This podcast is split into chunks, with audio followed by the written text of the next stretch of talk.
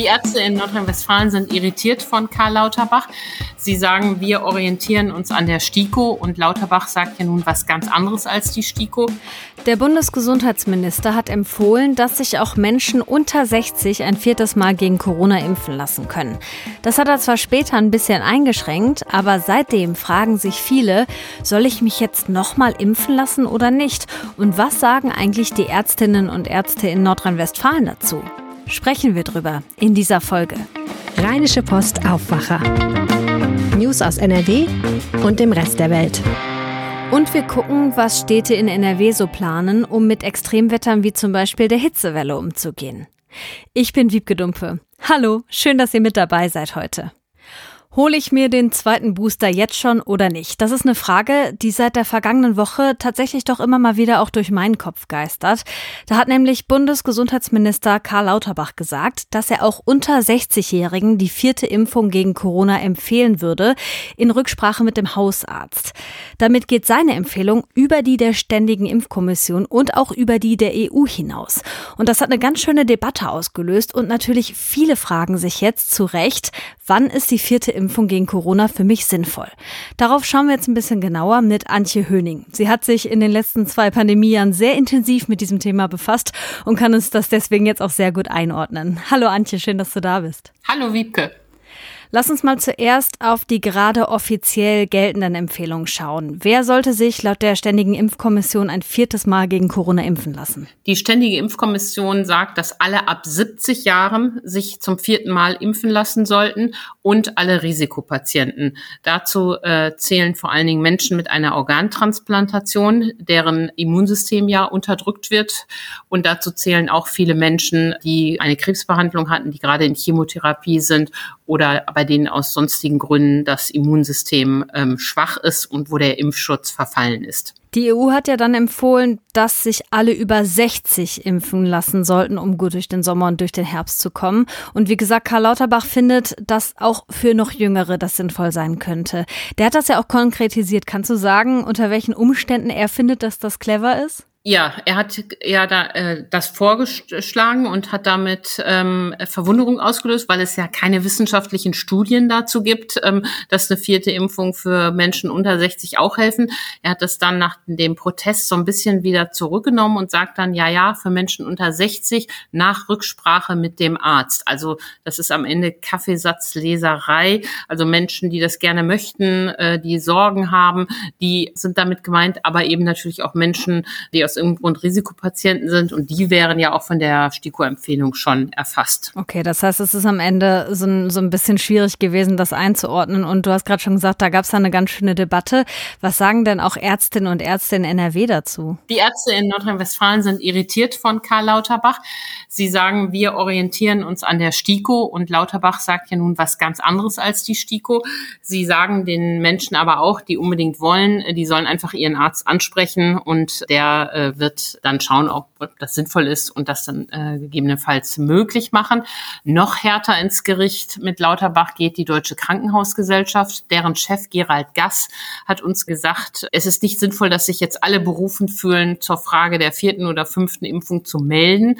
Und er fürchtet vor allen Dingen, dass diese Kakophonie dazu führt, dass das Vertrauen der Menschen in Empfehlungen der Politik weiter zurückgeht, dass das die Impfbereitschaft weiter senkt. Und ich finde, da hat er absoluten Punkt, wenn Lauterbach da ohne wissenschaftlichen Hintergrund so eine Empfehlung raushaut, äh, richtet das mehr Schaden an als Nutzen. Zumal er ja auch einer ist, dem die Menschen tendenziell vertrauen, weil er ja selber auch Mediziner ist und sich ja auch in der Vergangenheit immer sehr pro Impfung positioniert hat. Und wenn dann der Gesundheitsminister sagt, ich empfehle das, ist das natürlich auch ein, eine krasse Aussage, auf die man dann reagieren muss, ne? Genau, das ist ja genau die Sorge jetzt der Deutschen Krankenhausgesellschaft, dass diese unterschiedlichen Aussagen zum Teil täglich wechselnd die Menschen wirklich äh, verwirren ähm, und dass sie sich dann abwenden. Hm, ja, verständlich. Ich meine, es ist ja einfach auch so, dass wir, wenn wir auf den Herbst gucken, wahrscheinlich schon damit rechnen, dass wir alle, die das natürlich möchten, nochmal eine vierte Impfung brauchen, früher oder später.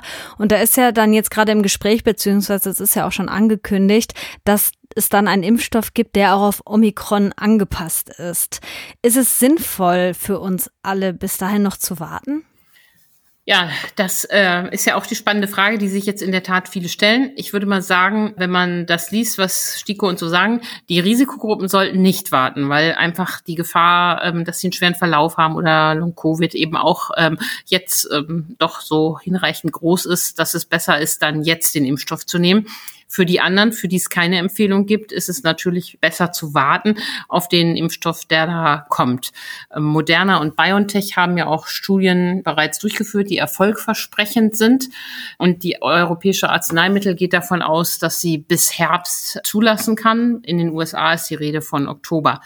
Da stellen sich noch viele Fragen. Diese Studien und der Impfstoff beziehen sich ja auf die ursprüngliche Omikron-Variante. Jetzt erleben wir ja gerade, wie die Subvariante BA5 durch Deutschland zieht, muss man mal gucken, wie gut das dann daraus wirkt oder ob die Hersteller da jetzt der Entwicklung ganz schön hinterherhinken.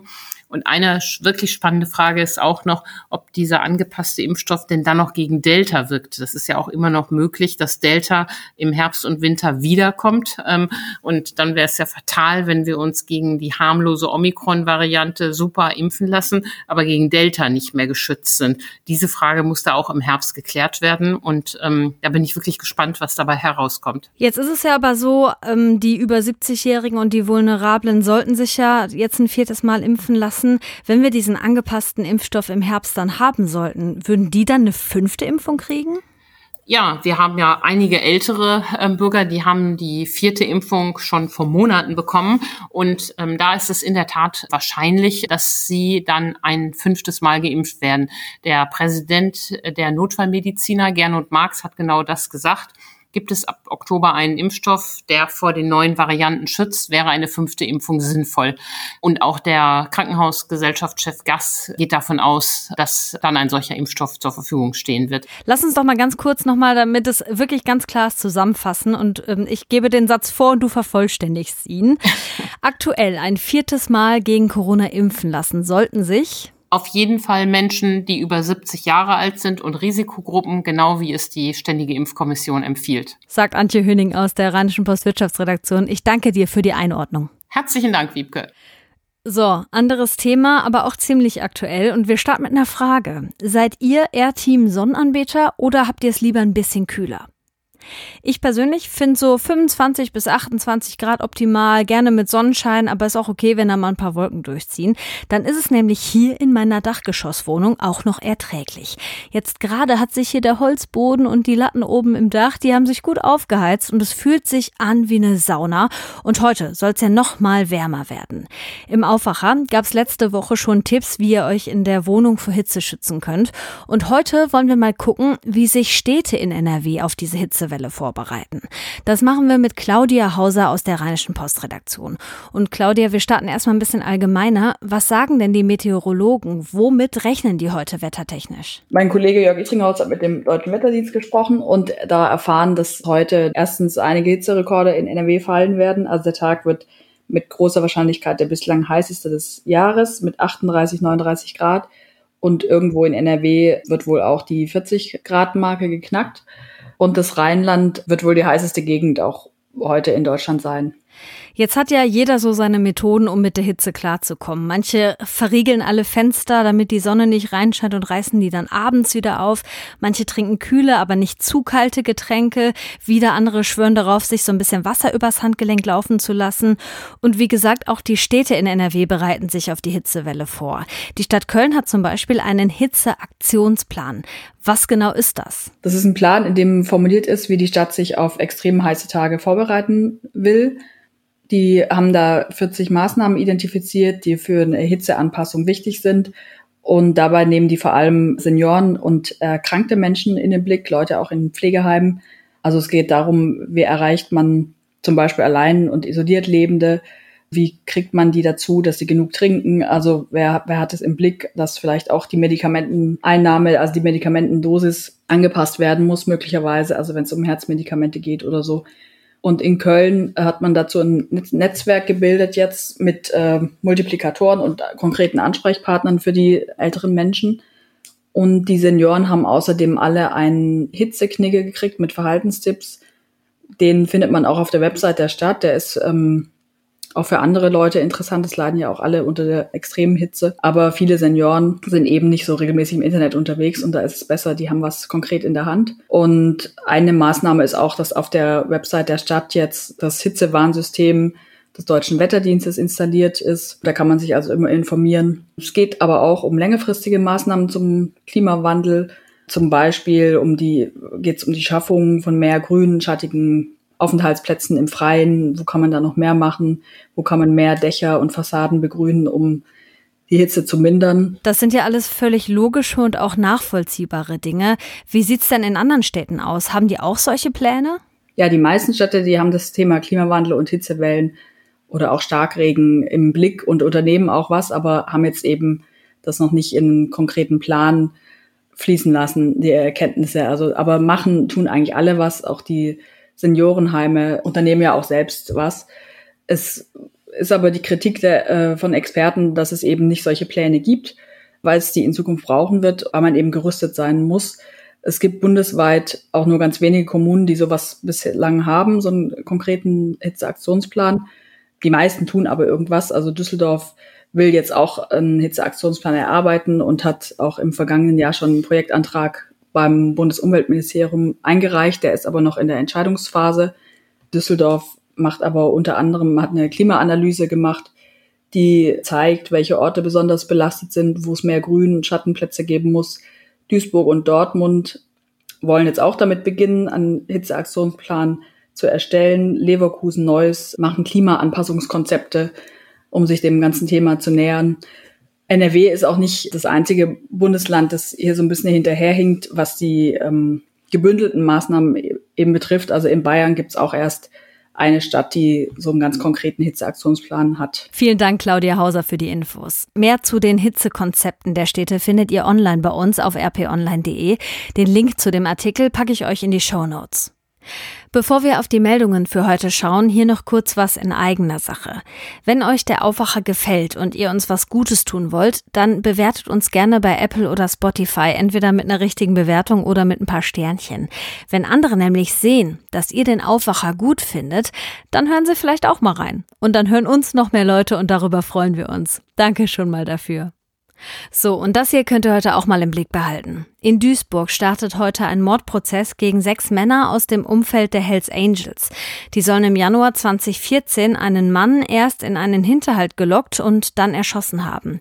Danach wurde die Leiche zerstückelt und in den Rhein-Herne-Kanal geworfen.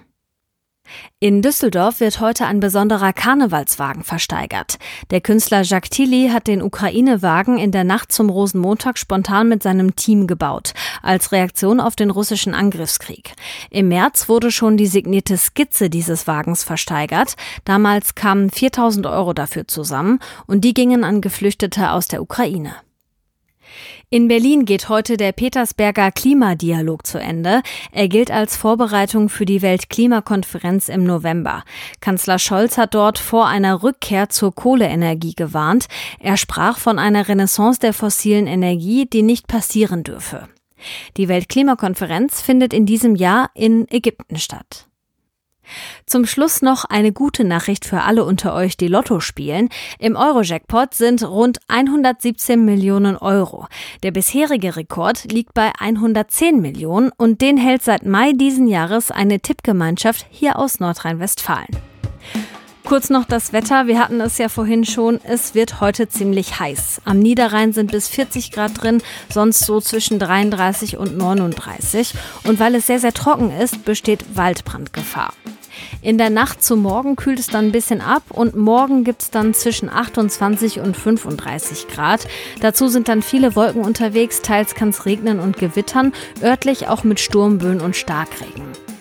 Das war der Aufwacher am Dienstag, den 19. Juli 2022 mit Wiebke Dumpe. Ich wünsche euch einen tollen Tag. Mehr Nachrichten aus NRW gibt's jederzeit auf RP Online. rp-online.de